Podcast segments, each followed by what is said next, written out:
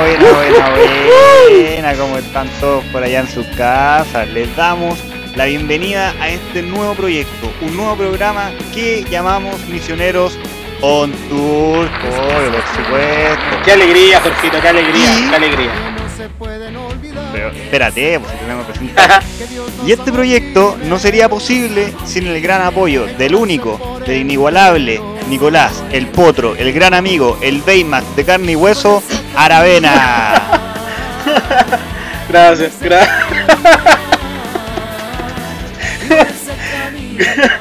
Gracias, Jorgito, gracias. ¿Cómo, cómo quedaste? ¿Cómo quedaste?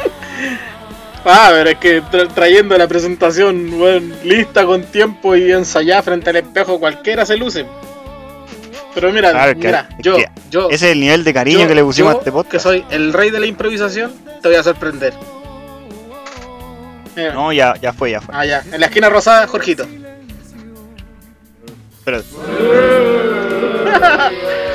Estúpido. ya, buena, Nico, qué bueno tenernos aquí de nuevo, estar presente esta, en esta ocasión para tener este nuevo proyecto, como decía, Misioneros on Tour. Ya dejamos atrás lo que fue Misioneros a lo pobre, pero eh, Nicolás nos tiene que explicar por qué, por qué lo dejamos atrás, por qué este proyecto es nuevo, en qué se enfoca este proyecto y qué es lo que vamos a hacer o qué tiene de nuevo. Así que, Nico, cuéntanos un poquitito. Sí, mira.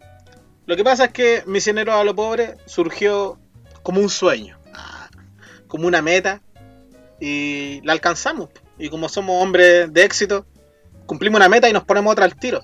No, y lo otro es que surgió para un nicho súper pequeño, porque era un proyecto de Getsemaní para Getsemaní o de misioneros para misioneros. Y, y al final, dentro de lo que es la pega de, de andar evangelizando y, y tú cachai, para andar construyendo el reino de Dios, eh, el nicho no es chico, o no debiese ser chico, si el, el reino de Dios es para toda la gente. Entonces, Misioneros on Tour es para todos, para people, para el pueblo, para los gentiles, como diría el Señor. Así que... de nuevo. Ahí sí. Eso, así, me motivé.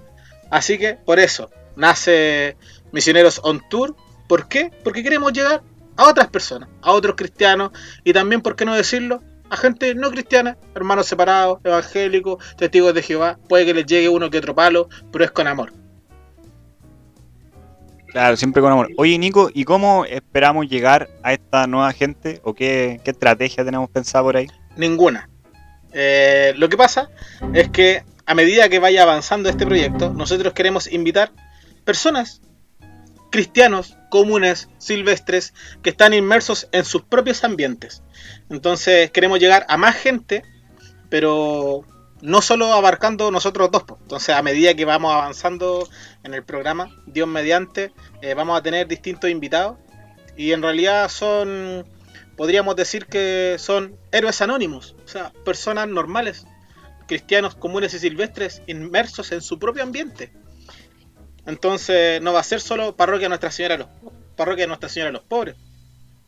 Va a ser gente de otros sectores, otras zonas, y Dios mediante, no sé, puede que hasta termine uno que otro famoso por aquí, no lo sé. Esperemos que sí, esperemos que no. No sé, no me gustaría tanto meterme en el mundillo Ah, famoso. pero es que fa- famoso yo te Bueno. estoy hablando Cristóbal Font, Fernando Leiva, gente famosa dentro del círculo en el que nos movemos nosotros. ¿Cómo sabéis si conseguimos una videollamada así con, con, el, con el Santo Padre? Se raja con un Zoom el Papa Francisco, tan juvenil que es. ¿O cómo sabéis si nos contactamos con el weón que le administra la cuenta de, de Instagram? Eso, Ah, el, que, el que anda regalando likes. eso estaría mejor. sí, el dedos locos. Don dedos locos. Claro. Que quizá ahora está cesante. claro, eso fue un referente a creo que el capítulo 7, 8, por ahí. Claro. Oye, no, pues, pero como decía el Nico, eh, queremos llegar a más gente porque al final hablamos mucho, bueno, en nuestro proye- proyecto anterior, hablamos mucho de la misión que vivimos nosotros, cosas que solo nos pasan a nosotros, quizás afuera no pasan o quizás también pasan, pero siempre le dimos el enfoque de nuestro punto de vista. Ahora también va a ser nuestro punto de vista, principalmente porque vamos a estar los dos, pero queremos abrir esto un poquito más a, invitar gente, por ejemplo, amigos que tengamos de otras comunidades y podamos compartir. Es por eso que en cada capítulo del podcast vamos a tener una sección que se llama Tenemos algo que decir, en la cual vamos a intentar eh, dejar un mensaje. Y esa es como la idea también de, este podcast, más, más allá de, de, ver un tema, tratar un tema, ir conversando o viendo qué cosas salen o cuáles son nuestras experiencias. Al final, por lo general al final, vamos a tener un momento en el cual les queremos entregar a ustedes un mensaje que ojalá les haga sentido, ojalá les llegue y, y, si, y si es posible, ¿por qué no los motive a, a seguir viviendo su fe? Claro, y, y, por eso también necesitamos que venga gente de afuera. No, no, solamente vamos a estar los dos, sino que también necesitamos otras visiones, poder compartir eh, puntos de vista distintos con, en referente a algunos temas que vamos a ir sacando. Claro, y pucha, ah, y lo otro. Puta la weá. Ah, bueno, dilo. Dale nomás, Nico. Dale, dale, dale. no, pero es que yo, yo quería decir que, no sé, pues, Dios mediante también dejar la, la, oportunidad abierta que, no sé, pues, alguien nos contacte y, no sé, diga, ¿sabéis qué? Eh, quiero me gustaría participar en tal capítulo y poner en la palestra tal tema. Y lo discutimos. Claro, y que diga, yo, yo tengo algo que decir. Claro. Y que venga y no Que sé, al final- putee político y cosas así. Yeah. pero Oye, oye, pero con, oye, Nico. con. Claro, y al final que, que sea eso, porque sea más que la parroquia Nuestra Señora de los Pobres, sea como la comunidad juvenil de la iglesia de, de Santiago o por qué no decirlo de Chile. ¿Ya? Porque, ah, y esto también, pues, fundamento de por qué nace este nuevo proyecto, porque de repente eh, siempre nos callan, siempre nos dicen, oye, no, ustedes como que son muy jóvenes, o para lo único que sirven en la parroquia es para ir a poner sillas. Y yo creo que a más de alguno le ha pasado. Si tú estás escuchando esto y te han dicho, oye, vengan a ayudar, pongan sillas, bueno, este podcast es para ti. Ah, Sí. Y si, y si alguna vez has tomado muchas sillas para aparentar ser fuerte, solo para im- impresionar a las nenas, este podcast también es para ti. claro, y al final la tipa no te pescó y quedaste como un... También es para ti.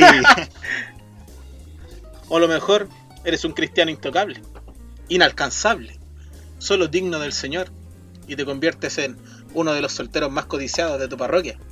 También es para ti. sigamos, sigamos. Ah, y también presentarle, presentarle porque hay que presentarla, eh, es nuestra nueva gran adquisición. Y que esperamos que salga mejor con esto. Tenemos botonera. Así que le vamos a dar un aplauso a la botonera. Con sonidos como... Así que vamos a tener aquí para ir dando jugo un rato. Así que... De, de nuevo, espérate, de nuevo. Ya, ahora sí. Dale, Nico. Nada, no, es que no quería decir nada. Perdón. Ah, bueno. Sigamos, eso. es que Ah. quería que empezáramos, po. Eh, la idea del podcast es que nosotros vayamos eh, conversando un tema, pues, viendo nuestro punto de vista, qué podemos sacar de tal cosa y bueno, como les decía al final, ver el qué tenemos que decir. Pero eh, para comenzar en este capítulo piloto, aún no sabemos si lo ponemos como capítulo 1 piloto porque estamos probando todavía, vamos a hablar de algo que nos pasó este verano, que como en verdad lo hacemos siempre, vida presencial y ahora vida online, nos terminamos in- inscribiendo a los cursos de verano, cursos que siempre nos dicen, oye, es obligatorio, y al final siempre vamos las mismas cinco personas.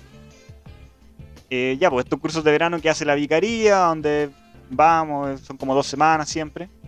Y como es un tema que tenemos fresquito porque eh, pasó recién en, en enero, eh, ese va a ser nuestro primer tema de conversación.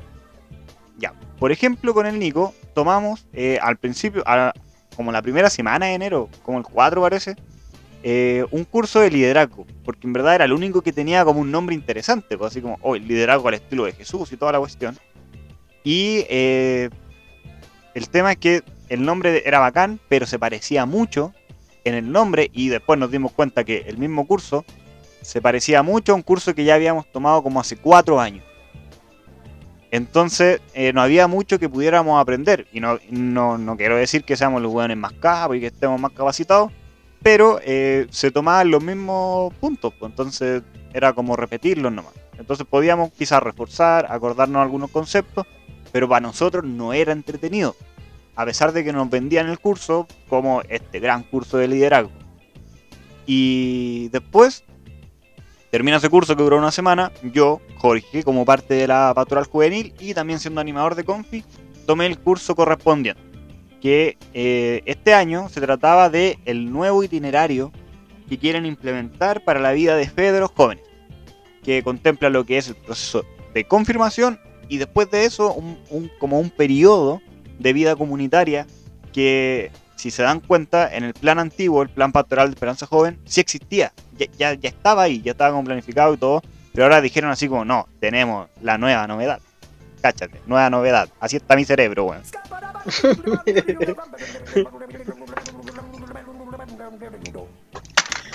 No, pero, pero así como dijeron, no, tenemos, tenemos la, la quinta pata al gato y la cuestión, y vamos a hacer un, un- un proceso de vida comunitaria. Y ahí yo, yo cuando ya empezaba a escuchar esas cosas, eh, yo decía, "Mm, hay algo raro aquí. Como que al final no se fue pensando tan bien como yo pensaba, o no era lo maravilloso que yo esperaba. Si bien lo vamos a tomar, vamos a implementarlo de la mejor manera posible, eh, también hay algo que, que quizás tengamos que decir. Porque aquí con Nicolás tenemos fuentes internas que nos avisaron que también estaba la pura cagada. Así Sí. que ese va a ser nuestro primer tema. El nuevo itinerario, los cursos de verano y cómo se van armando estos cursos de verano. Así que eso, el nuevo itinerario. Nicolás, ¿tú tienes algo que agregar? Yo lo único que puedo agregar es que, como el único animador de apóstoles que está en la parroquia, creo que mi estabilidad laboral pastoral eh, está en peligro con el nuevo itinerario. así que, así que puede que me tome unas vacaciones indefinidas. o a no ser que el padre Julio, no sé, se ponga creativo y me pida algún servicio nuevo. O a lo mejor me dice, que- a lo mejor me dice Nicolás, quédate en Maipú, nomás que haya venir a wear para acá. Ya, ya no, no soy necesario acá, Nicolás. Sácate esa idea de la cabeza. Si tú no, no soy necesario aquí. Quédate por allá nomás, búscate una capilla, algo por Maipú. ¿Para qué venía a wear para acá si no aportáis en nada? Yo, en verdad, me imagino que el padre Julio me diga un, un discurso parecido en algún momento. Puede ser ahora, puede ser después, quizás, no lo sé. Y, y no sé qué voy a hacer. Mira, incluso estaría dispuesto a. Estaría dispuesto O sea, obviamente siempre uno está dispuesto a todo en vocación de servicio. A ser un animador más, volver a confirmación.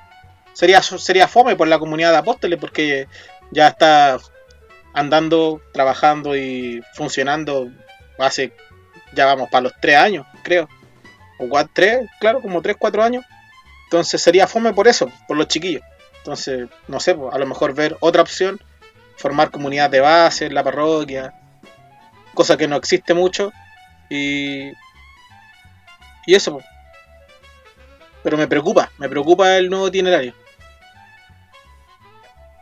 Como decía el Nico, eh, es un, tema de preocupación. Además, es un, es un plan que está todavía como en marcha blanca, entonces mucha gente aún no lo conoce, dado que a este curso obviamente no llegó toda la gente, no llegaron todas las parroquias, todas las comunidades.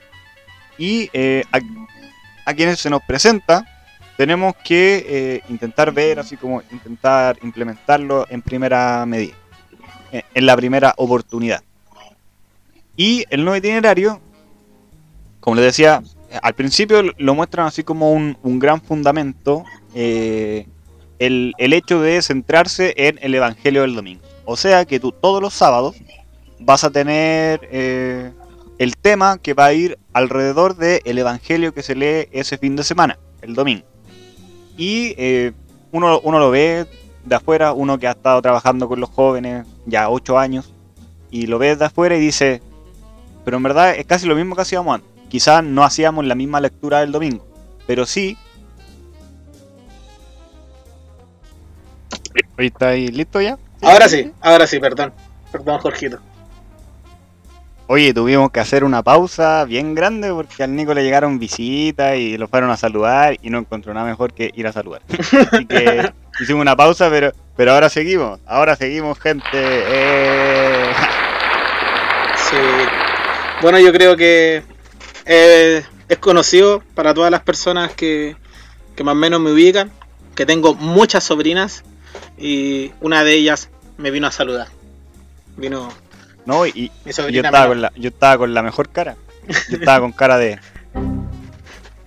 Ya, pero Jorgito, fue, fue un, un pequeño break, un pequeño break de 20 minutos. Ya, claro, ya. retomemos, retomemos entonces. El nuevo itinerario. Eh, ¿En qué se basa, se fundamenta el nuevo itinerario? En eh, el Evangelio del Domingo. O sea que cada sábado que tú vayas a tener encuentro con tus jóvenes, con tu comunidad de jóvenes, eh, el tema se va a tratar del el Evangelio del Domingo. Porque así el calendario litúrgico, para algo se hizo. Y como nuestro proceso de confirmación se trata también de acercar a los jóvenes a lo que es la Eucaristía, listo. Súper bien, súper super bien pensado. Yo, decía, ya, esto es como la mejor idea que podrían haber hecho, pensando en un cambio. Pero ahora hay que llevarlo a cabo. Eh, porque eh, hay cosas como que de repente, yo creo que se le olvidaron, así como que el plan anterior también se enfocaba en el año pastoral. O sea, en el calendario litúrgico. Quizás no veíamos el Evangelio del domingo, pero eh, en grandes rasgos sí íbamos a la par con las celebraciones que tenía el año litúrgico. Por ejemplo, Pentecostés, Semana Santa, Corpus Christi, Navidad y así. Eh, entonces, bueno, quizás le quisieron hacer una remodelación. Así llegué yo eh, a, tomar este curso del nuevo itinerario. Y al principio fue una paja. O sea, ni tan paja, porque hicieron temas como de el fundamento que le estaban dando a, todo esto y no sé, pues ver qué significaba ser catequista, qué, qué era el proceso que estábamos guiando, qué, qué significaba que nosotros guiáramos a otras personas, entonces súper interesante, pero llegó el momento en que hicieron el curso, el curso, el día que tocó ver como liturgia, que es en, en qué se basa este nuevo itinerario, y fue una paja yo a la gente que invité le pedí disculpas porque fue muy fome ese día. Y decía, oh, bueno, están con la peor impresión. Entonces, eh, como que ahí quizás lo hubieran implementado mejor porque no es fácil. Y yo creo que tú, tú también sabes de esto. No es fácil implementar un tema de liturgia eh, a un grupo que supuestamente eh, es de jóvenes. No, lo que pasa es que el tema de la liturgia es, complicado porque la persona que, que, que quiere aprender tiene que tener el hambre de. Entonces, si tú no, no generas esa primera necesidad, eh, no te van a poner atención. Es como es como en la película de como en la película, o sea, tú tenés que generar la necesidad de algo o, identificar esa necesidad para que posterior a eso se genere un interés. No es llegar y tirar un tema de liturgia, en especial cuando lo teórico eh, no es tan llamativo como otras cosas que se pueden ver eh, para formar jóvenes. Claro, entonces ese día en verdad fue una lata. Una lata desde el punto de vista de que tuvimos dos horas pegado a una pantalla. Y eh, bueno, todo este curso fue online, entonces hay que entender también ese concepto de que online no le podéis pedir a alguien que esté concentrado dos horas porque alrededor suyo tiene todo para concentrarse. Y entonces fue, fome, fue fome. Ya, y después de eso, como que nos empiezan a mostrar un poquito, dándonos luces, porque aún no está listo el itinerario, ya ahora que estamos a primero de febrero, el itinerario aún no está listo. Eh, y quieren entregarlo como en abril. Y, nos empezaron a mostrar así como ya, cómo iba a ser, cómo, eh, cómo iba a organizar los encuentros y todo. Y yo me estaba dando cuenta que era como lo mismo de antes. Y a mí ahí como que me empezó a preocupar yo dije, uh, a ver qué tanto cambio hay. Porque, ¿qué espera uno de, no sé, un nuevo itinerario, un, cambio en, el, en la forma de hacer confirmación o de trabajar con grupos juveniles? Que de verdad se centren en ese cambio, en trabajar con grupos juveniles, eh, en las cosas que quizás antes no se hacían bien. ¿Por qué? Porque hay que mejorarlas, pues hay que mantener las que se hacían bien y hay que mejorar las que no se hacían tan bien. Por ejemplo, en el plan anterior siempre salían encuentros que decía, bueno, forma, para esta actividad vas a formar eh, seis grupos de 10 personas cada uno. Y, mi realidad en mi parroquia, y el Nico está de, testigo porque hizo confirmación conmigo, eh, es que de repente nos llegaban 10 jóvenes. Y ese era todo el aforo que, teníamos. Entonces, ¿cómo hacíamos la gran actividad de seis grupos de 10 personas? Fácil, que cada uno vea, una lectura. Fácil, pues Jorge. Armáis seis grupos de uno. Claro, y, eh, entonces siempre quedábamos como con ese problema. Las actividades que, salían planteadas en el plan pastoral de Esperanza Joven, que era el itinerario anterior, como que no estaban bien pensadas para todas las comunidades, o no te dejaban como abierta la posibilidad de cambiarlo, que al final uno igual lo hacía. uno igual iba y se la ingeniaba para ir, ir metiendo cosas o ir viendo la realidad que uno tenía. Que al final encuentro que eso igual como que genera creatividad. Pero ¿qué pasa? De que hay comunidades, eh, y, que lo fuimos viendo después en la parroquia, que no tienen la creatividad, o que no tienen como la, intención de crear. Y, y, se basan mucho en lo que dice el libro. Entonces, si el libro tiene un tema que es medianamente ya más como denso, que al final se termina siendo fome para los jóvenes, eh, si tú sigues el libro, cagaste. El tema va a ser fome. Entonces, ya, pues si me vas a interrumpir, interrúmpeme bien y di algo ah, pues. coherente. No, pero lo, otro que pasa es que el, libro en, realidad nos da ciertas directrices y nos da la, base para trabajar. Pues. Y, ahí, un, ahí se supone que nosotros debiésemos estar capacitados para ir adaptando las cosas a nuestra realidad. Pero eso no siempre es así. Hay, hay, hay mucho catequista de libro. Que, que sin... O mucho catequista que lo que pasa es que llegan y no hay nadie antiguo que le pueda enseñar. Entonces, como que los tiran nomás y ya, anda a pelear. O, pensemos en las, comunidades que se comunidades que se están armando, pues, pensemos en las parroquias que no tenían pastoral juvenil y de repente quieren empezar a trabajar, pues. Y su, y su único material es el libro y no lo van a saber trabajar porque no hay cursos que te enseñen a usar el material y no hay cursos que te enseñen a, innovar con el material que ya tienes. o, o, derechamente, a tratar con jóvenes. Que eso también es súper eh, complicado, encuentro yo. No, no, cualquiera se para frente a un grupo de jóvenes y es capaz de mantenerlos eh, concentrados, entretenidos, durante hora y media, dos horas que duran el encuentro. Entonces, eh, quizás, no sé, por ese lado yo decía, oh, ojalá traiga estos recursos y al principio sí, pues nos decían, no, si ahora tiene, tiene, incluso antes del tema, tiene un tema de cómo preparar el tema. Y yo decía, ah, bacán. campo Entonces ahora la gente va a llegar y va a estar bien. Eh, ah, pero y con lo que tú decías, eso de que de repente se forma una comunidad pero no, y no encuentran nada mejor que poner a cargo de esa comunidad nueva de jóvenes que se está formando a alguien viejo. Y que pasó caleta en este curso, que era online, en verdad, así como hacían la invitación, a, cualquiera que se quisiera inscribir de pastoral juvenil. Y llegaban señoras de 50, 60 años. Y señores también, no, digamos que solo, solo mujeres. Que en verdad tienen una realidad totalmente distinta y que yo creo que este va a ser un tema que vamos a tratar en otro capítulo. En el cual, cómo la gente mayor tiene una visión tan opuesta a lo que es la vida juvenil que tienen los jóvenes, pero aún así están como a cargo de los grupos de jóvenes. Un viejo quiere llegar a un grupo pastoral a enseñar cómo ser un joven de iglesia. Es absurdo, weón. Absurdo. Absurdo. Y en todos lados se quiere, se quiere hacer. O sea, no, no la iglesia lo quiere hacer, sino que hay gente que todavía no asume su edad. No asume, no asume su edad. No asume que su realidad es distinta.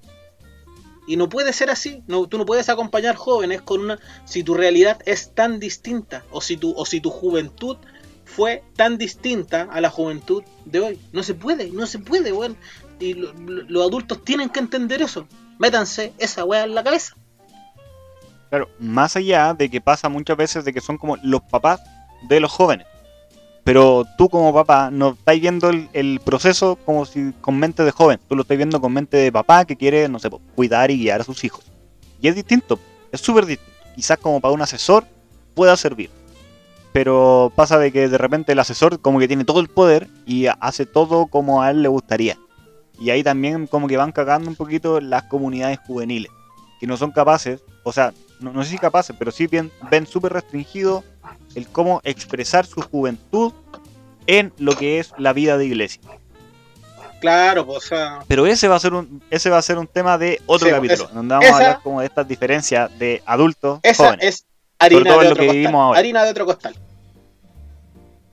Sí, ya. Entonces, no itinerario. Sigamos con la idea. Eh, bueno, se centra en el Evangelio del domingo. Eh, tenía como la, expectativa de que fuera la, gran promesa y al final terminó siendo como lo mismo que antes. Como que al final igual tenía como las mismas indicaciones de vamos a hacer prácticamente lo mismo de antes. vamos a, tirar como un encuentro genérico, el cual, bueno, si quieren lo, lo, modifican, si quieren le, arreglan algunas cosas, le agregan algunas cosas, pero al final es como lo mismo. Y, y ya yo después de saber eso era como, rayos, ¿cómo lo llevo a mi comunidad? ¿Cómo hago que, este cambio de verdad parezca un cambio, de verdad parezca como que estamos haciendo algo nuevo, algo joven, algo que, brota así como, oh, la, juventud y toda la cuestión. Y aquí yo sé que el Nico tiene su contacto ahí secreto eh, y puede, puede agregar un poquito. Bueno, ¿Qué pasa con el nuevo itinerario? ¿Cómo se arma el nuevo ¿Tú itinerario? que uno tiene santos en la corte? Y... Mira, a mí me llegó de dos fuentes muy cercanas, de dos, ni siquiera de una, de dos. Porque otra persona igual me comentó lo mismo.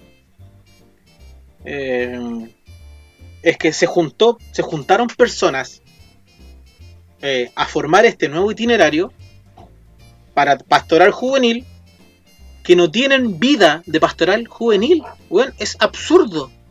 Es absurdo. O sea, vienen a ofrecer un nuevo itinerario y yo siento que lo único que dijeron es, chiquillos, les traemos un proceso nuevo. Lo único que hicimos fue cambiarle los evangelios a los encuentros. O sea, tomamos, un tomamos el evangelio que corresponde al día domingo y le buscamos un objetivo para poder hacer un tema en relación a eso. Porque si no, no de otra manera no, entiendo el trabajo que se hizo. O sea, de verdad, de verdad, no entiendo el trabajo teológico pastoral que se hace para querer hacer calzar un evangelio con un tema y no pensar en un proceso de crecimiento en la fe de un joven y en relación a eso realizar temas y encuentros. Aquí no, aquí se hizo al revés.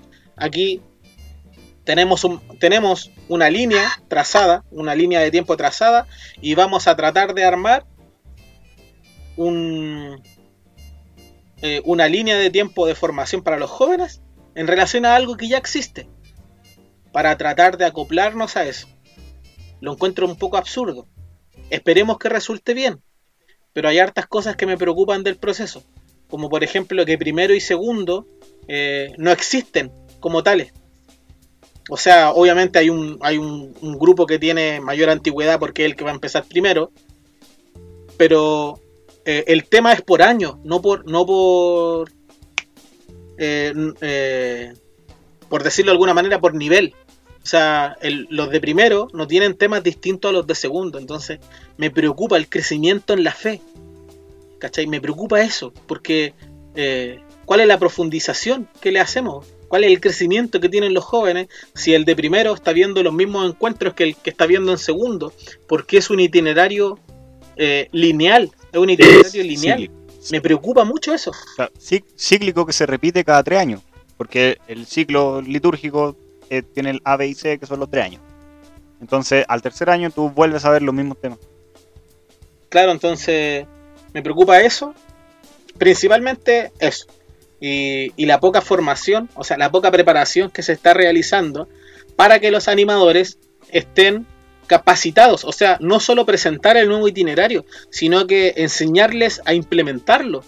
O sea, decirle, oye, Chaquillo, ¿saben qué? Tenemos una actividad eh, de salida a terreno, no sé, ir a dar desayunos. Esto lo podrían organizar de la siguiente forma. Mira, tenemos una, podríamos, eh, en el itinerario plantea también la siguiente actividad masiva. Podrían organizarla de la siguiente forma. Y enseñar eso, enseñar eso, enseñar verdadero liderazgo pastoral. Y, también hay que entender que no todas las personas tienen esa vocación. Eso yo lo entiendo, lo entiendo y he sido testigo de eso. Pero dentro de un grupo, siempre hay alguien que destaca en distintas cosas. O sea, eh, no todos son perfectos, no todos hacen de todo, pero cada uno tiene un don, cada uno tiene algo en lo que destaca y en lo que puede aportar. A veces hay personas que son muy buenas eh, esquematizando cosas, hay otros que son muy prendidos, hay otras personas que que tienen facilidad de hablar y así nos juntamos y trabajamos y organizamos cosas. Pero tiene que haber uno que vaya cortando el queque, pues tiene que haber una persona que tenga una vocación de liderazgo más o menos marcada y, y enseñarle a liderar. Porque tampoco es fácil, porque hay frustraciones de por medio. Y yo creo que no hay formación, no hay preparación real, tangible de decir, este es un curso para líderes pastorales. ¡pum! Y te mandan a eso.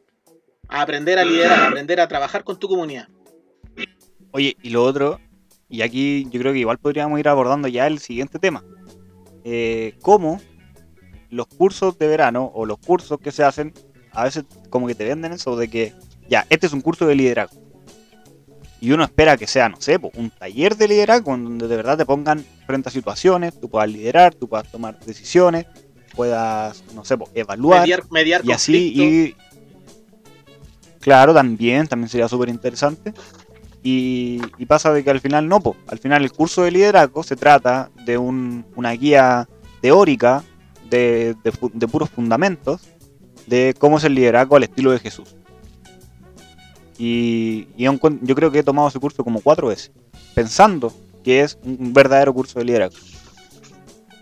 Y nunca cumple con las expectativas. O sea, yo creo que una sola vez. Yo creo que a lo mejor una sola vez. De verdad que yo creo que una sola vez el curso cumplió con mis expectativas. Y ese material lo tengo. Entonces, en verdad, eh, no, hay otro que le, haya hecho el peso. Y cuando nosotros queremos hacer eh, liderazgo al estilo de Jesús, tomamos ese mismo material que nos gustó, que lo encontramos interesante, innovador, eh, motivador, y con eso trabajamos. Pero, ¿por qué? ¿Por qué se pierde el material de un año para otro? ¿Por, por qué cambia tanto eh, el material de un curso de un año para otro? ¿Por, ¿Por qué hace tanta la diferencia el expositor? Son preguntas que nosotros en verdad claramente no estamos capacitados para responder, pero igual las podemos plantear. y así es como de repente, igual como lo decía, lo decía al principio, eh, pasa que nos inscribimos a un curso, y aquí ya el Nico puede hablar más, eh, y nos toca que el curso de verano es súper fome. Fome, pero así como que tú te querís pegar en la cabeza, querís pegarte cabezazos con la muralla. Sí, weón, es que, weón, han habido cursos que de verdad, weón, imagínate que yo me tengo que hacer el ánimo para ir a un curso de verano a veces. Porque, weón, vivo en Maipú, tengo que ir a, y tengo que ir a cursos a la zona norte, puede ser Huachuraba, Recoleta, dependiendo de dónde, de dónde toque. O sea, tengo que salir del trabajo, ir para allá, eh, sentarme en el curso, tratar de aprender, o imagínate, poner de mucho de mi parte para tratar de rescatar a veces cosas de los cursos y después irme para la casa, solo. La mayoría de las veces solo. Y imagínate tener esa realidad y enfrentarte con un curso fome, con un curso que, no te hace crecer. Entonces, es, horrible, bueno, horrible. Eso, Nico, expliquemos primero qué consideramos nosotros un curso fome. Mira, para mí, un curso fome eh, yo no, mira, no, quiero decir que, ah, que mucho texto, no, en verdad yo, yo sí considero que un curso con una buena base teórica es interesante, pero tiene que ser dinámico, tiene que tener buenas actividades, tiene que tener un expositor carismático, tiene que tener un montón de cosas que, converjan y hagan que el curso sea interesante. Porque somos personas y, la mayoría viene cansada del trabajo o ha estado todo el día en su casa eh, quiere salir un poco de, una rutina, se quiere formar, quiere crecer como católico, como cristiano, quiere servir más a su comunidad y va en búsqueda de eso y no lo encuentra. O sea, Jorgito, ¿tú te acordáis cuando hicimos ese, ese tomamos ese curso de que en el nombre hablaba algo de la homosexualidad? Y, claro, no... liderazgo al estilo de Jesús.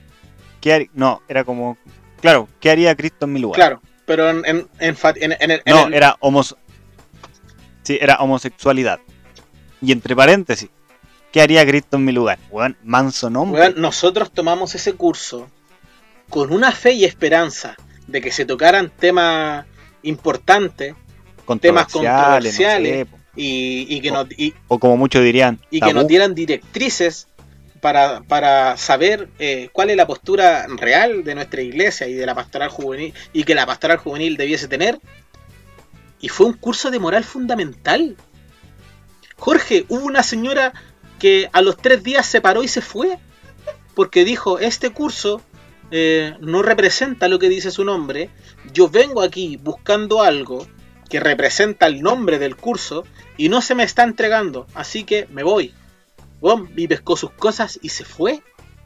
Y estaba en. Y la señora estaba en toda la razón. Nosotros nos quedamos, porque en verdad yo siento que tú y yo más o menos sabemos qué hacer cuando nos encontramos con una persona que es homosexual. Que en verdad es.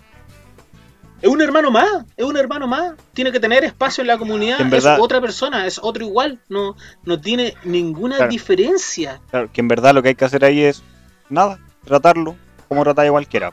Sí, no, no, no hay, no hay Bueno, ningún A cambio. lo, a lo más, a lo más, defenderlo. Claro, Defender a esta persona si es que llega a existir algún problema en donde lo estén tratando mal. Que es lo mismo que deberías hacer con cualquier persona que estén tratando mal. sí. Claro, a lo más eh, acostumbrarse a andar con el bate en la mochila. Por si hay que defender a alguien. Espérate, espérate, espérate. Me puse muy Pedro, me puse muy Pedro para mi wea.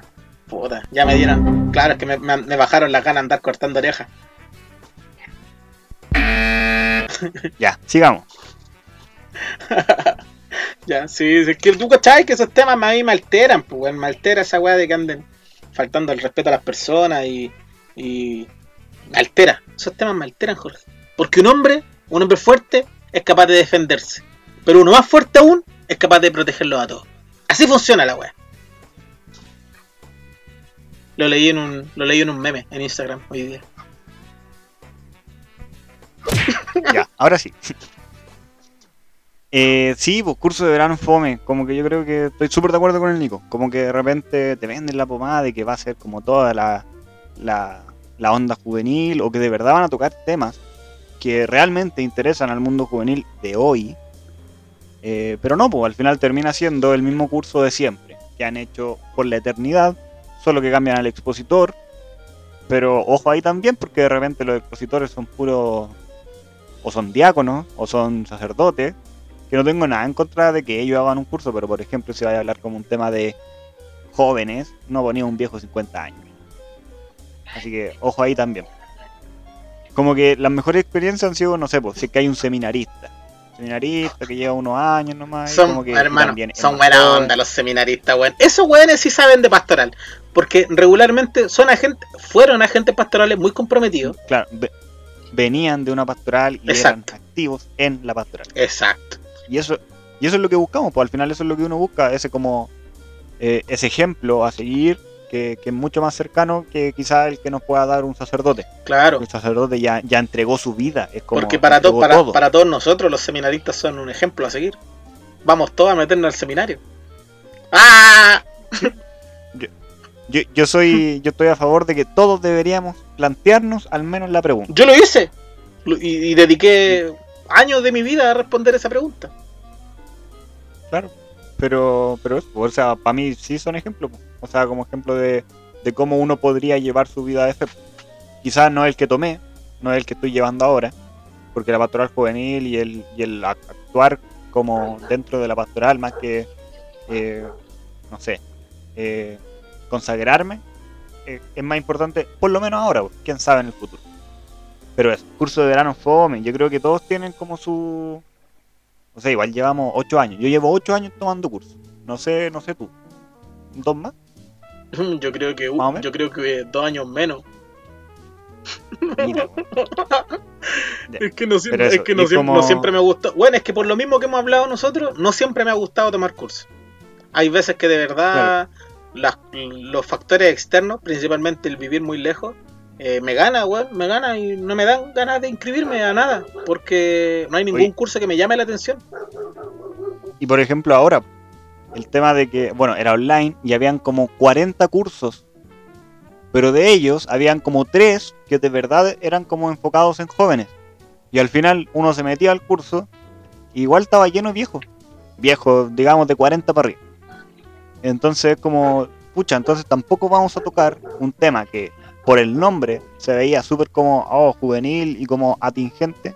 No, contingente a lo que a lo que de verdad queremos ver, a lo que de verdad estamos viviendo, y pasa que, que al final no, po, porque al final, ¿quiénes son los que más hablan? El cabro que está entrando a la pastoral juvenil o el viejo que lleva como 40 años en la parroquia, que ha, que ha hecho de todo y que más encima ahora lo pusieron a cargo de la pastoral juvenil, nadie entiende por qué, y que cree que se la sabe toda.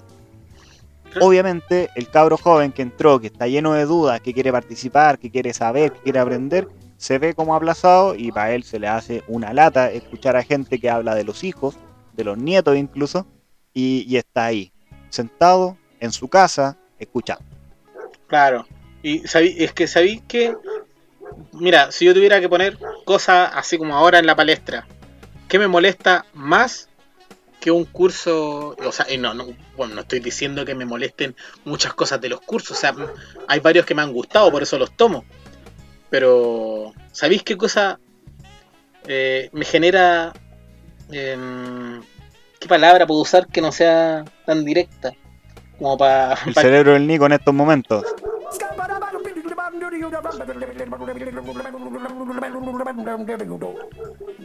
Volviendo, ¿qué pala... Eh, puta la weá. ¿Qué cosa me es... no la piensa.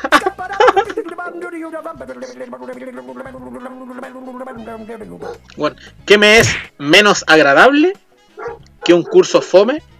Es el típico weón que uno se encuentra que ha tomado el mismo curso 50 veces.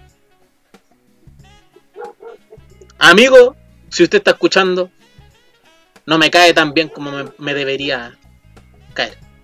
No me cae bien. Claro, porque al final no genera crecimiento.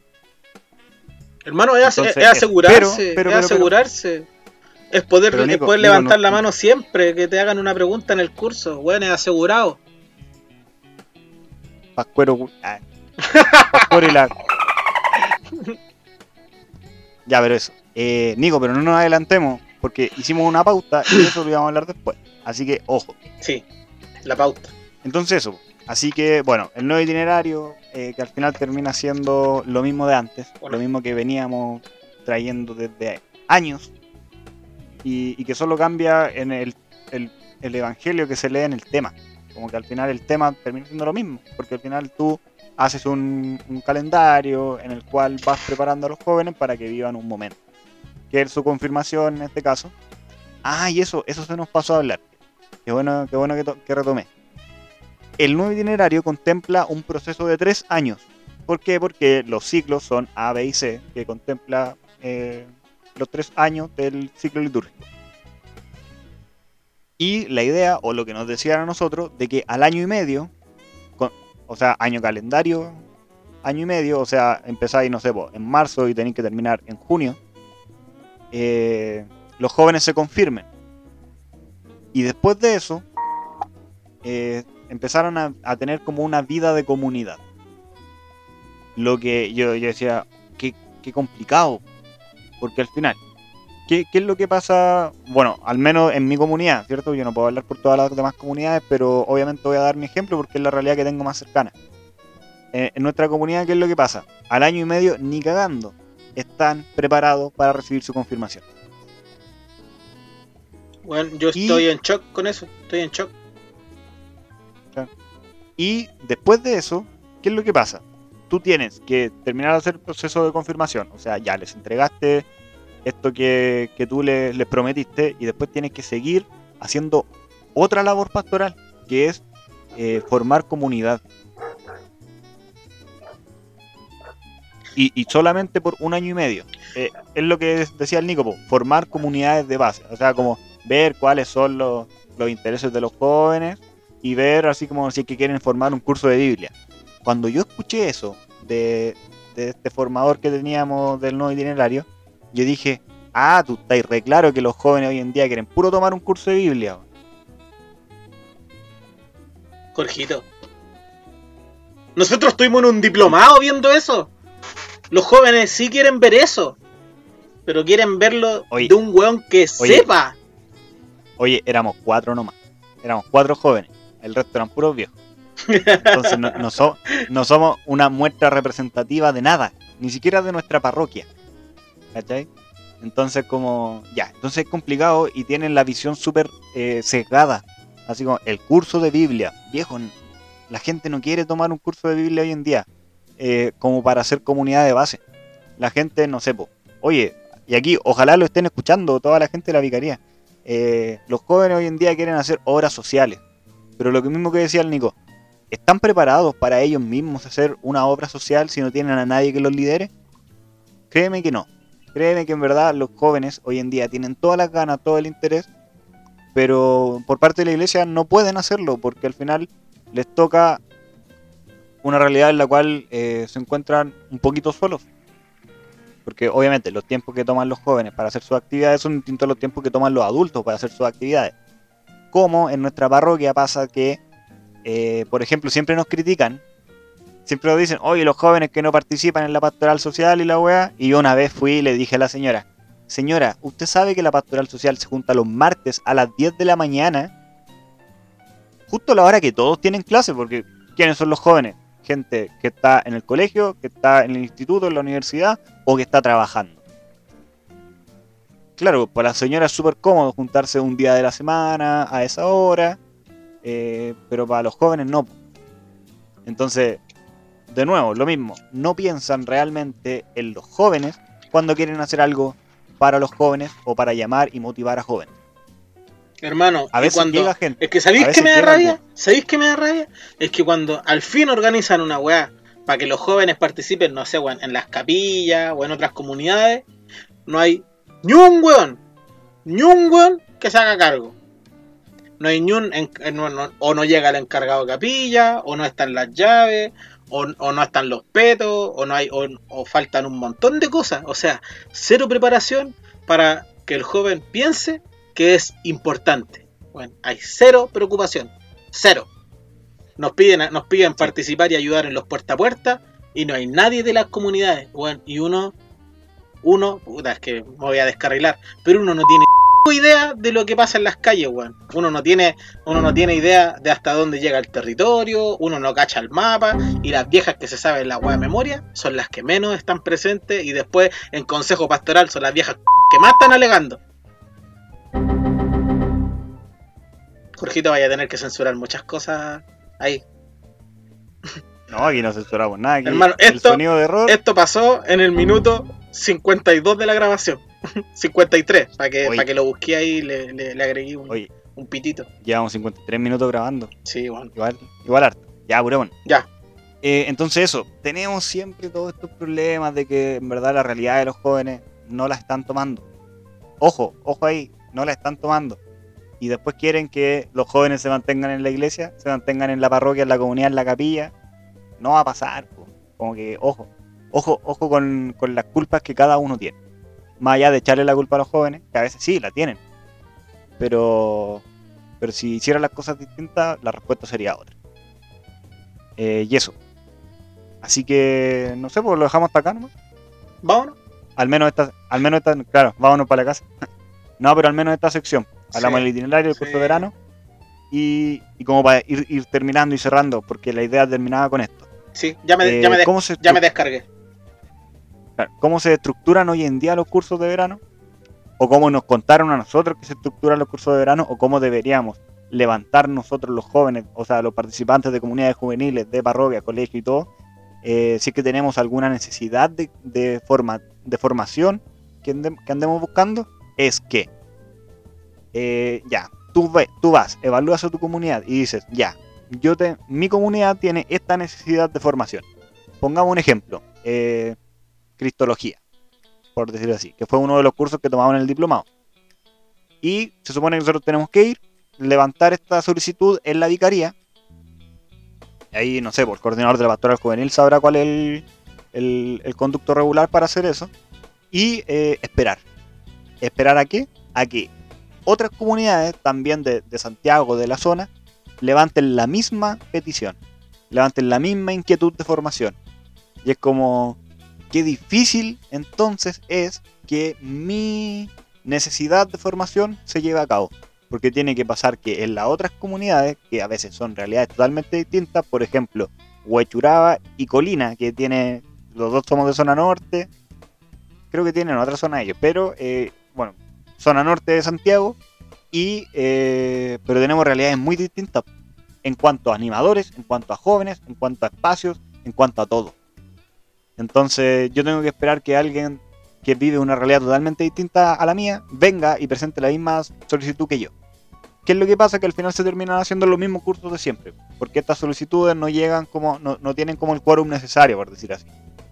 Y eh, se pierde. Entonces, ¿qué proponía yo? Y, y esto un día hablando con el Nico, de que quizás debería haber gente que quizás esté formada, no sé, cómo hacer un curso de, de formación. Y, y, que esté así como, no sé, no sé, si, no sé si la palabra es libre, pero que esté así como dispuesto a, y que cuando llegue una necesidad de una comunidad, no sé, parroquia eh, San Pedro de no sé dónde, que llegue la necesidad, la solicitud de esta, de esta parroquia, y que este formador se mueva a la parroquia, haciendo los contactos, así como no sé, pues, bueno, hoy en día tenemos todo para contactarnos sin movernos de nuestras casas, pero que haga eh, un seguimiento, que, se informe bien de qué es lo que realmente necesita, cuáles son realmente los intereses de esa comunidad en particular, y así pueda formar a esta comunidad en la necesidad que ellos tienen, no en la necesidad que se ve a nivel zonal o a nivel eh, arquidiocesano. Bueno, que es eh, lo que nosotros hacemos como comunidad, o sea, eh, volviendo un poco a, a, nuestra propia historia como comunidad misionera, siempre que tenemos una necesidad y queremos organizar una formación, nos contactamos con alguien que nosotros sabemos que sabe sobre el tema que, que queremos preparar y le entregamos un punteo de objetivos. Me dice, ¿sabéis qué? No sé, Jorgito, Jorgito, ¿sabéis qué? Queremos hacer una formación de tal y tal cosa y necesitamos abordar los siguientes puntos y ojalá, eh, no sé, pues, implementar la siguiente actividad. Y le decimos a esa persona lo que necesitamos. Y esa persona trabaja en relación a eso. No a un esquema preestablecido, genérico, que y trata de aplicar a todas las comunidades. Claro, porque hay temas que sí, se pueden hacer así, como que todos necesitan saber. Por ejemplo, si te van a hacer un tema de la nueva encíclica del Papa, bacán. Puede ser así, así como ya, algo que puedes pasarle de igual manera a todos, a todas las comunidades. Pero si es un tema, una necesidad, un, algo que te levanta una comunidad en particular, debería ser más personalizado. Yo creo que deberíamos dejar de hacer como esto de... Yo, yo creo que está bien lo, el, tema del curso de verano o de invierno, depende de en qué época del año lo hagan. Pero también debería haber formaciones eh, durante el año en la cual sea realmente personalizado. Por ejemplo, a mí, así, aquí vamos sacándolo de todo el contexto, me hubiera encantado de que hubiera habido un curso de dinámicas. Porque en nuestra parroquia los buenos son terribles fomes. Y no hay ni coro, pues, entonces perdimos todo lo que es dinámica. Y, y es súper difícil, o sea, para mí fue súper difícil retomarlo. Y no sé, pues, me tuve que comprar el ukelele, buscar los videos, eh, no saber, no tener ni pico idea de, de qué notas estaban tocando, porque no están la, los cancioneros como a uno le gustaría aprender, etcétera, etcétera, etcétera. Y, y, así tuve que sacarlo como adelante. Intentar como aprenderme la canción, aprenderme los bailes toda la cuestión, eh, para motivar a los jóvenes. Porque al menos yo en mi comunidad veo que falta eso, falta motivación juvenil. Más allá de solo dar un tema y, y estar ahí cada sábado. Que para eso ya, todos son buenos. Pero hay que, hay que como explotar ese don de la comunidad, ese don personal. Y estos cursos que se forman eh, en base a la necesidad que todos tienen o que la vicaría ve que, que todos tienen, pero que en, que en, verdad no ven porque no están en la comunidad, no saben lo que realmente está pasando en la comunidad y, y que les dice que necesitan es la misma señora de 50 años que está a cargo de la pastoral juvenil, que eso también está súper mal, eh, está súper eh, sesgado, como que en verdad no están pensando en la pastoral juvenil las personas que deberían pensar en la PJ. Caso cerrado. De nuevo. Ya. Ahora, bueno, una de nuestras grandes ideas del podcast anterior era eh, implementar algo de qué es lo que más nos gusta y qué es lo que menos nos gusta o qué es lo que amamos y qué es lo que odiamos de algún tema en particular. Y bueno, como han visto, hemos hablado harto de la formación. Entonces, Nicolás. Chucha. En este momento, sí, yo tengo que partir. Vamos a ir viendo qué es lo que amas y qué es lo que odias de los cursos que hemos tomado a lo largo de nuestra vida pastoral o eh, en un tema global de la formación. Así que, Nico, dinos, ¿qué amas de la formación? Mira, yo de la formación, de verdad, de verdad, de verdad, amo la posibilidad de crecer. de posibilidad de, crecer, eh, eh, remediar los errores, porque una, una- algunas veces uno comete errores porque no sabe la forma correcta de hacer las cosas. Yo creo que en eso me ayudó mucho el curso bueno que tomamos de liderazgo al estilo de Jesús, eh, de que aprendí a hacer eh, cosas bien. O sea, si bien antes tenía un, tipo de liderazgo, creo que el, el que tengo ahora eh, representa un poco más mi- mis criterios cristianos. Eso es como lo, lo- que amo, la, posibilidad de crecer, la posibilidad de, de, de, eh, de mejorar en, en relación a los errores. Eso, eso es como lo que más amo. Y, y también la posibilidad de servir a la comunidad. O sea, ¿para qué me voy a formar si no va a tener sentido? Y algo que odies o que no te guste, para suavizar un poquito la palabra. Mira, ¿qué cosas no me gustan? No me gustan eh, los cursos que eh, a lo mejor me da la impresión de que la persona eh, llegó por parchar. O sea, cuando te dicen de plano que originalmente había eh, otro formador y a última hora eh, se tuvo que cambiar y va a haber otro, va a haber una persona que va a estar dando el máximo de sí para poder dar el curso y la cuestión, pero que originalmente era otro formador que por ese motivo no se pudo hacer. Hermano, yo prefiero que me cancelen el curso y, y- y- y estar en la situación de tomar otro curso que sí esté bien preparado. No que llegue alguien a parchar.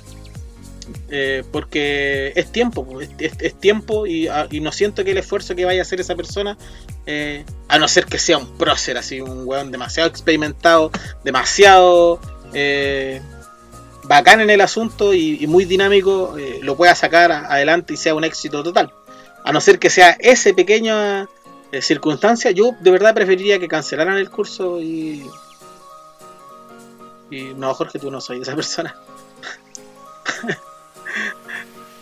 Eso. ¿Y tú, Jorgito? ¿Qué es lo que más amas o que más te gusta de la formación? Ya, yo algo que amo de las formaciones es encontrarme con gente de otras parroquias, movimientos, colegios o de donde vengan. Porque siento que eso me ayuda y en verdad siempre lo he apreciado. Siempre es como que, ah, bacán. El poder conocer nuevas experiencias, otras realidades. eh, compartir también un poco de la mía. En qué fallamos nosotros para que los demás no fallen. En qué me, en qué me gustaría mejorar a mí para ver si que los otros lo han implementado, etcétera.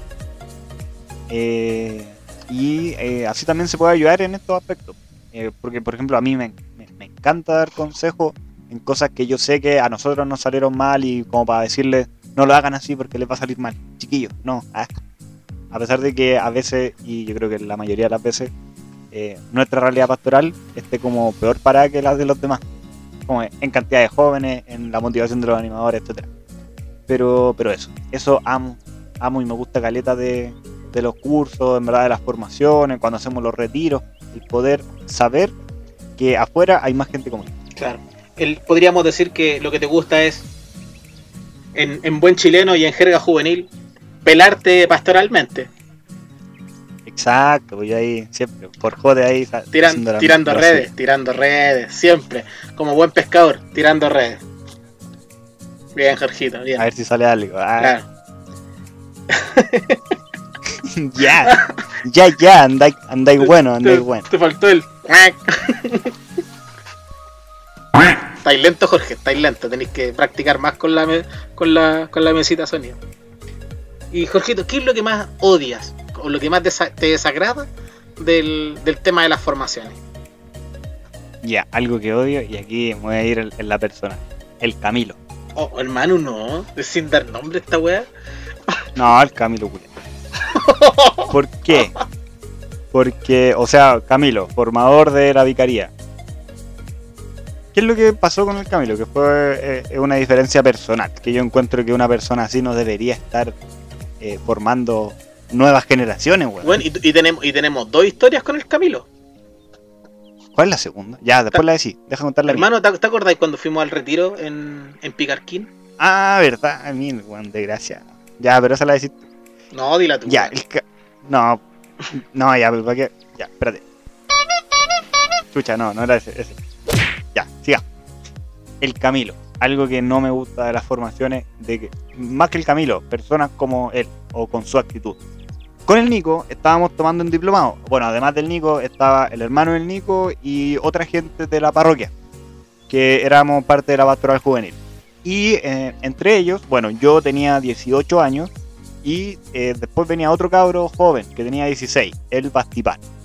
Bastipán era como el joven estrella de esa generación.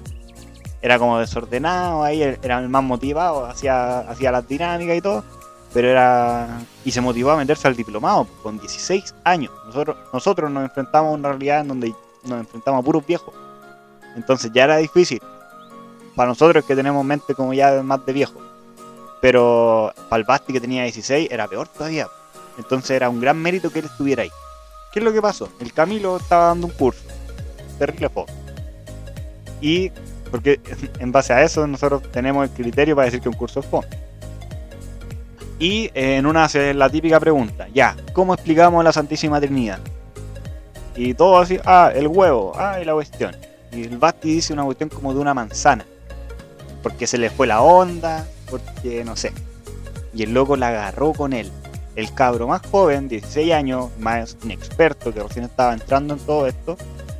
Eh, y, el, y, el, Camilo lo agarró con él y lo empezó a huevear al frente de todo. Prácticamente diciéndole que era un imbécil por pensar en eso ahí tuve que salir yo como a ponerle. No sé, pues. Una patada en el hocico. No, no, no. Salí como a, defenderlo y a responder con lógica lo que había dicho el, el Basti. Así como, no, claro, pues si la manzana igual tiene pepa, igual tiene cáscara, igual tiene carne, no sé. Digo, no sé, me, lo inventé en el momento. Pero, hoy, pero el weón desagradable. ¿Cómo? Ves que está lleno de puro viejo. Hay un cabro joven y, y que está ahí y que no era el primer curso, o sea que ya llevábamos como dos meses en ese diplomado. Bueno, era el último módulo del diplomado, con eso terminábamos.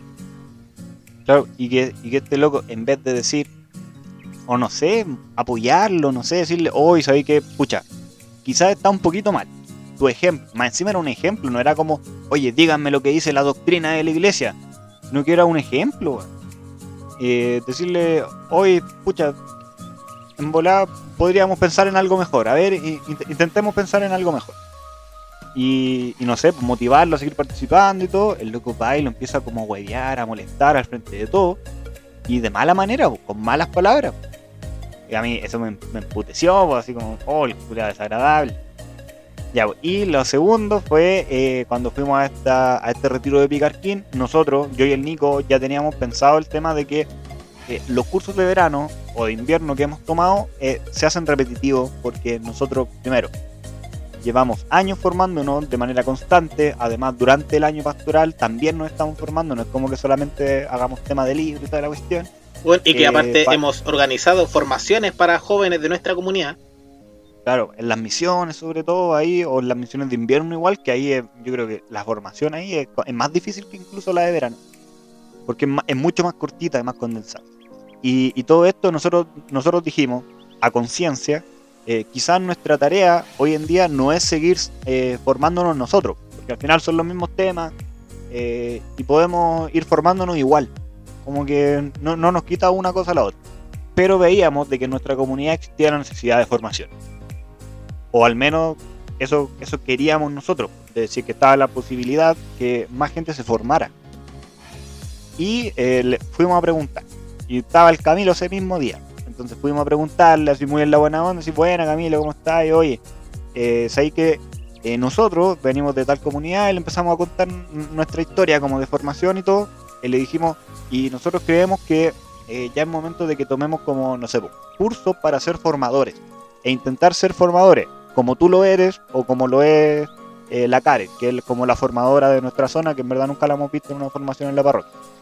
Y eh, el loco nos dice así como, es que chiquillo eh, no va a poder ser porque ustedes tienen que ver la realidad de su comunidad. O sea que el weón ni siquiera nos escuchó. Porque nosotros le dijimos, nosotros viendo nuestra comunidad, nos damos cuenta que faltan formadores. No sabemos a quién preguntarle. Eh, no sabemos qué, qué tenemos que seguir, qué tenemos que hacer para llegar ahí. Por eso te queremos preguntar a ti. Y el loco como que nos manda la cresta. Bueno, el, loco sencillamente nos hizo a un lado y continuó con su camino. Nos hizo a un lado, ni siquiera nos dijo, oye, pero conversemos lo más ratito, o, después hablamos, o déjenme averiguar, o, no nos preguntó nada. Bueno, no nos preguntó nada. Lo único que nos dijo es que nosotros no debiésemos aspirar a, tratar de estar adelante, a tratar de figurar como la gente que uno ve. Y es como, cállate, guatón. Weón, sois terrible fome, tratáis mal a la gente, ninguneáis a los jóvenes. Y, y me venía a hablar a mí de vocación de, la comunidad, anda la anda la, moto. Weón, de verdad, de verdad me, ese weón, ese weón me saca de mis cabales. Yo de verdad, weón, normalmente tengo mucha paciencia, pero con la gente que tiene esa actitud de, de ningunear, de humillar o de apuntar con el dedo al que es más débil, no le tengo paciencia. De verdad que no le tengo paciencia a ese tipo de personas. Ya, pero no llenemos esto de odio existe. Está ese rencor ahí porque en verdad, loco, se pierden la mansa oportunidad. O sea, gente que de verdad está metida en la pastoral juvenil, que quiera formar a formadores de pastoral juvenil. Yo, bueno, lo hubiera apoyado mil veces. Camilo no. Y entonces, viejo, eh, ¿cómo queréis que llegue gente nueva si tú mismo le pones las trabas? Ya, pero eso. Eh, lo que amo y lo que odio. Nico, ¿tú tenías algún otro lo que amas y lo que odias? Yo sé, yo Jorgito, yo sé que. ¿Algo que amas de la formación? Jorgito, yo sé que había otra cosa, pero eh, yo sé que habían, teníamos que dar dos, pero no recuerdo la otra.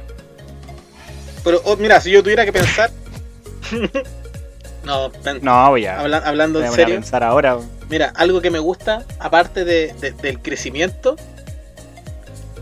es ah, bueno, es que es que no quiero no quiero decir la misma que decís tú, pero lo que me gusta de la formación, precisamente, eh, es poder formar.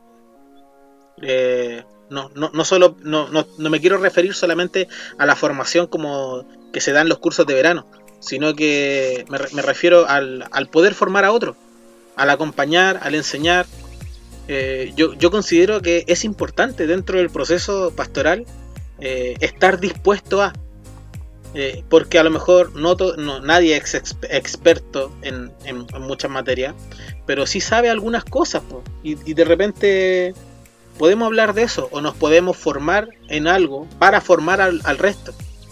O sea, no sé, cuando le, pedimos a, algún acólito de la comunidad que nos dé un, breve curso de, no sé, de liturgia. O cuando nos acercamos a un diácono a, pedirle que, que nos dé un curso de algo. O sea, me, refiero a organizar formaciones. No, no, no solo ser yo el expositor, sino que a mí lo que me gusta es ayudar al otro a que se pueda formar aunque, o sea, aunque no dependa de mí la formación en sí, aunque no sea yo el expositor, porque en verdad son re pocas las cosas que yo me siento capacitado para formar, o sea, más allá de, un curso de un curso práctico de, misión o un curso práctico de uso de Biblia o, o algunas otras cositas por aquí por allá, yo encuentro que son poquitas cosas en las que yo podría aportar, pero aún así estoy dispuesto e incluso estoy dispuesto a a formarme en las que no manejo, para poder ayudar al otro. Pero eso es lo que me gusta, eh, poder ayudar, ser, ser parte de, la cadena de, la formación. ¿Y algo que no te gusta? Cuando las weas no resultan, De verdad que. Pero cuando no resultan y se nota. ¿Cachai?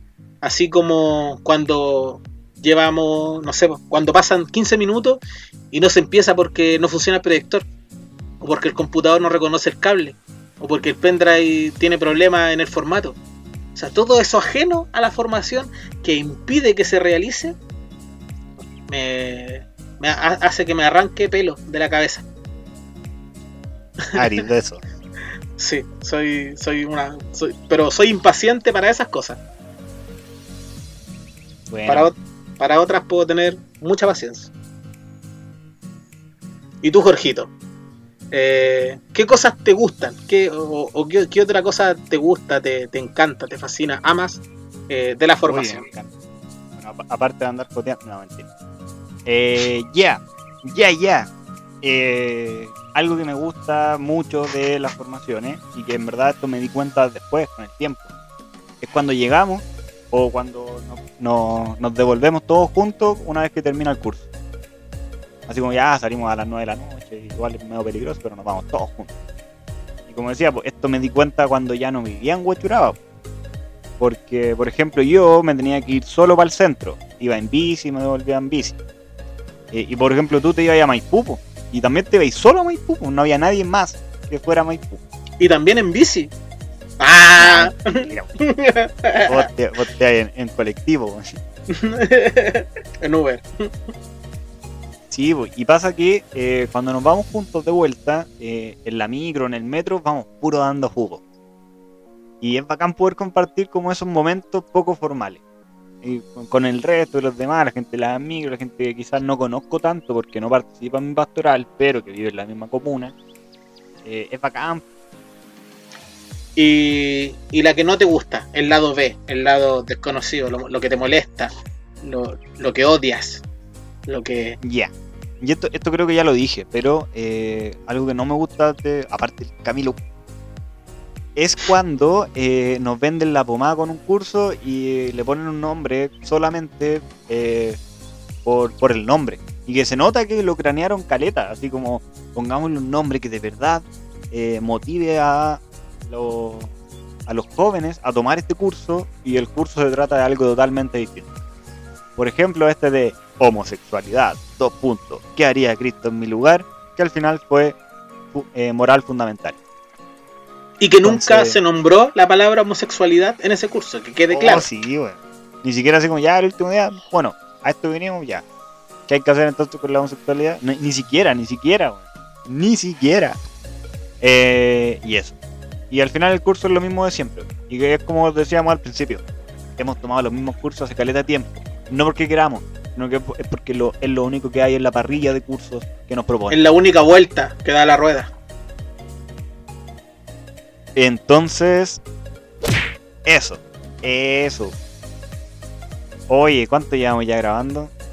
Una hora diecisiete. Casi la hora veinte. Concha Oye, llevamos, madre. llevamos harto igual, pero igual hemos, hablado caleta. Yo creo que no hemos descargado porque, eh, como dijimos al principio, eh, no tenemos espacio para, no sé si descargarnos, pero sí para decir lo que de verdad pensamos. Sí para decir lo que en, verdad a nosotros nos interesaría. Porque al final, cuando tomáis el curso, igual es como ya. Gracias, gracias por darme este curso, gracias por el tiempo, gracias por, la oportunidad. Y sobre todo porque también hay gente nueva. Gente nueva que cuando lo toma por primera vez es como bacán. Pero hay gente que lleva tomando eh, cursos hace ocho años, tomó un diplomado que se supone que lo niveló con todas las formaciones que puedan hacer en los cursos de verano. Y, y aquí estamos todavía y no, no, no, hemos tenido la oportunidad, nadie ha llegado a nosotros, nadie nos ha abierto una puerta, por ejemplo Camilo que nos cierra la puerta en la cara, eh, para poder nosotros seguir avanzando. Que para mí me parece algo súper importante, pero eh, yo creo que ya para ir dando las palabras finales, eh, llegamos a este momento, a esta sección del, del capítulo de hoy, en el cual con Nicolás tenemos algo que decir. Y bueno, esperamos que a ustedes les llegue, a ustedes les haga sentido. Así que, Nico, para ir terminando, eh, Dino, ¿qué es lo que tienes que decir sobre la formación? Mira, lo que yo tengo que decir en relación a la formación es que en verdad, eh, a mi parecer, según algunos criterios de, mi vida, y yo considero que a lo mejor muchos otros católicos, otros cristianos estarán eh, de acuerdo, eh, uno como cristiano, como agente pastoral, como, como católico, no únicamente tiene el estudio. O sea, la vida del cristiano, la vida del católico, se debiese construir sobre tres pilares. El primero, o sea, en realidad sin darle orden eh, de importancia, pero el primero es el estudio. Hay que estudiar, hay que formarse. Eso es verdad y es importante, es innegable. Pero también hay dos pilares más según mi criterio, y considero que quizás muchas personas estarán de acuerdo. También está la oración, o sea, nuestra relación con Dios, nuestra conversación con Dios, nuestra, nuestra relación íntima con Dios, Nuestro compartir, nuestro conversar, nuestro meditar, nuestro rezar, la oración, nuestro nexo con, Dios. Y el accionar, la acción, O sea, el, salir, el, ir al encuentro, el, evangelizar, el compartir con el hermano, el organizar actividades, el tener vida pastoral, el ir a misa, en, ser un, cristiano coherente en el trabajo, en el estudio, en la universidad, en el colegio, en la calle, en el almacén. O sea, el accionar, el hacer cosas. Tienen que estar equilibrados. Porque esto, al, final, tener estas tres cosas en la vida es como, es como el, trípode que sostiene una cámara fotográfica. O, los micrófonos que usamos con Jorgito. O sea, si hay una patita extremadamente larga o extremadamente corta, no se sostiene. No se sostiene. No, no es capaz de mantener eh, de mantenerse firme. Entonces, si, si nosotros no vamos a tener cimientos firmes, no vamos a tener estos tres pilares bien construidos eh, y darle una importancia, a, darle más o menos la misma importancia a cada uno, nuestra vida como cristiano nuestra vida católica, nuestra vida pastoral, eh, se va a ver distorsionada. Porque puede ser que seamos católicos muy bien formados y muy buenos para la oración, pero no aportemos nada a la comunidad. Si es que nos falta el accionar, o seamos muy buenos para la obra caritaria, seamos muy buenos para el rezar, pero estemos predicando el Evangelio según San Jorge, o según San Nicolás, o según San Yo, un Evangelio que tiene un Cristo distorsionado. Entonces, tenemos que estudiar, tenemos que rezar y tenemos que actuar, pero en una medida equilibrada en la vida, para, para poder tener una vida como católico, cristiano y agente pastoral equilibrada. Entonces es importante estudiar, pero es también importante hacer las otras dos columnas de, nuestra vida pastoral. Eso es lo que tengo que decir. ¿Y tú, Jorgito? Buena, buena. ¿Tienes algo que decir, maldito? Claramente, pues si para eso estamos acá, pues, no, no vamos a andar quedando callados si estamos viendo un podcast, para eso. Así que aquí viene. ¿Qué tenemos que decir? Y con esto vamos a ir terminando. Ya, sobre las formaciones. Está bien que, sintamos, así como lo hicimos notar en este capítulo, que a veces las formaciones se nos hacen fome, se nos hacen aburridas o monótonas. Porque vamos aprendiendo, eh, por ejemplo, qué es lo que de verdad nos gustaría aprender, o qué así como que nos causa curiosidad y queremos seguir ese camino. Pero eso no tiene que ser una desmotivación para decir que nunca más vas a tomar un curso de verano o una formación. Porque tal vez estás tomando el mismo curso desde hace años y realmente no estás fortaleciendo tu vida de fe. Así que te invito a ti a que puedas tomar la iniciativa, salir de tu zona de comodidad y atreverte, si te sientes preparado, a hacerte tú mismo formador. Ojalá no te cierren las puertas como nos las cerraron a nosotros y hacerlo como a ti te hubiera gustado un curso, como a ti te hubiera motivado a hacer un curso. O también, y por qué no, dar un paso más allá y aprender cosas nuevas. Tomar formaciones en otros temas o profundizando incluso en aquellos que a ti te interesan. Y